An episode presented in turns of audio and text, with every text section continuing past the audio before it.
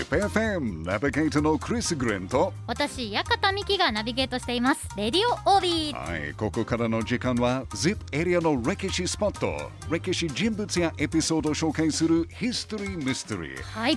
ミキちゃん ZIP エリア出身の戦国武将豊臣秀吉はもちろん知ってますよね。はい。OK 秀吉の弟は誰かわかりますなんだっかたっけな。えあれですか？殺しちゃった人ですか？弟。いや早めに亡くなったけど殺したではなあいんです。殺しちゃわない、はい。えなんだっけ？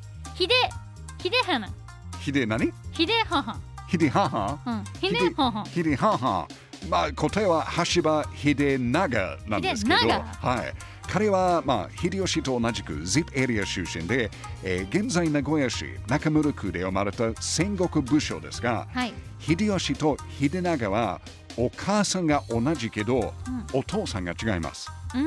うん。えーそれが関係あるかどうかわからないけど秀吉と秀長の性格は正反対でした。うん。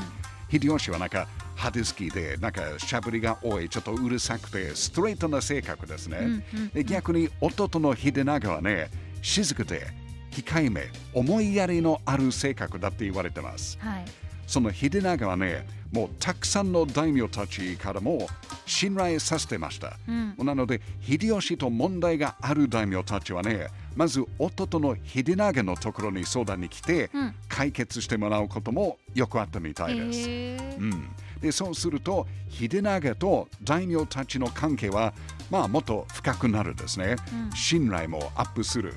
友情も深くなるという状態です、はい、で実は豊臣秀吉のライバルでもあったあの徳川家康もはい。秀長とはかなり仲が良かったと言われてます。まあもちろん秀吉と秀長の間のあの信頼関係も深かったんですけどはい。実は秀吉は若い頃に家をちょっと離れたから、その2人はほとんど一緒に暮らしてなかったそうです、うん。はい、2人がもう再会したのは秀長が22歳の頃だと言われてます、うん。でその頃秀長は終わりで、まあ、中村区で農民として生活していたんですが、はい。秀吉は家来が欲しかったから、うん。秀長をスカウトして自分の家来にしました。うーん。なったんですねちうん。で秀吉は秀長の、まあ、大人になってからの絆はかなり良かったみたいですね。秀長は秀吉の、まあ、築いた豊臣政権を支える大切なパートナーとして、うん。えーすごい頑張りました。なのでもちろん豊臣秀吉が関係する戦いにも参加していましたね。うん。例えばその中でも1582年山崎の戦い。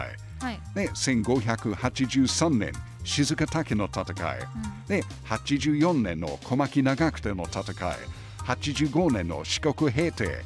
86年から87年の間の九州平定などもうお兄さん秀吉をサポートしました、でただその後、えー1580年代後半から彼はもうだんだん病気になって戦いには参加はできなくなりましたね、で1590年の小田原攻めはもう有名ですよね、あの秀吉が北条氏に勝利すると秀吉がやっと天下統一を果たしますが、そのわずか6ヶ月後1591年2月15日秀長はね50歳で亡くなりました、あさっては彼の命日ですよね、うん豊臣秀吉が天下統一できたのは、まあ、彼をサポートした弟秀長の影響もかなり大きかったと思いますね、お兄さん秀吉の影に隠れてあんまり目立たない存在だったかもしれないけど橋場秀長はねこの ZIP エリアのもう大変大切な歴史人物の一人です、間違いなし。やっぱり ZIP エリアの歴史って面白いですね ZIPFM History Mystery 今日は豊臣秀吉の大切な弟名古屋市中村区に生まれた橋場秀長別名豊臣秀長を紹介しました。いやーでもなんか最終的に支え合っていたというか兄弟うんうん。戦いながらはい。一緒にいたっていうのはすごいなんだろう戦国時代ではこういう時代ってすごいそのピリピリしてるじゃないですかあよくありまししたね。たは一緒にいたっていうのを聞いてちょっとホッとしましたねい。いやでも本当に秀長はもうすごい、えー秀吉をサポートしました。もし秀長がなければもしかして秀吉はそんなにうまくいってなかったかもしれない。うんはい、本当に大切な人で、まあ、残念ながらなんか歴史小説とかそういうことであんまり彼の名前は出てないということはすごい残念なと思っている。ぜひ覚えてほしいですね。はいということで秀長秀長、はいはい、そうです。ということで、ヒストリーミステリー、来週もお楽しみに。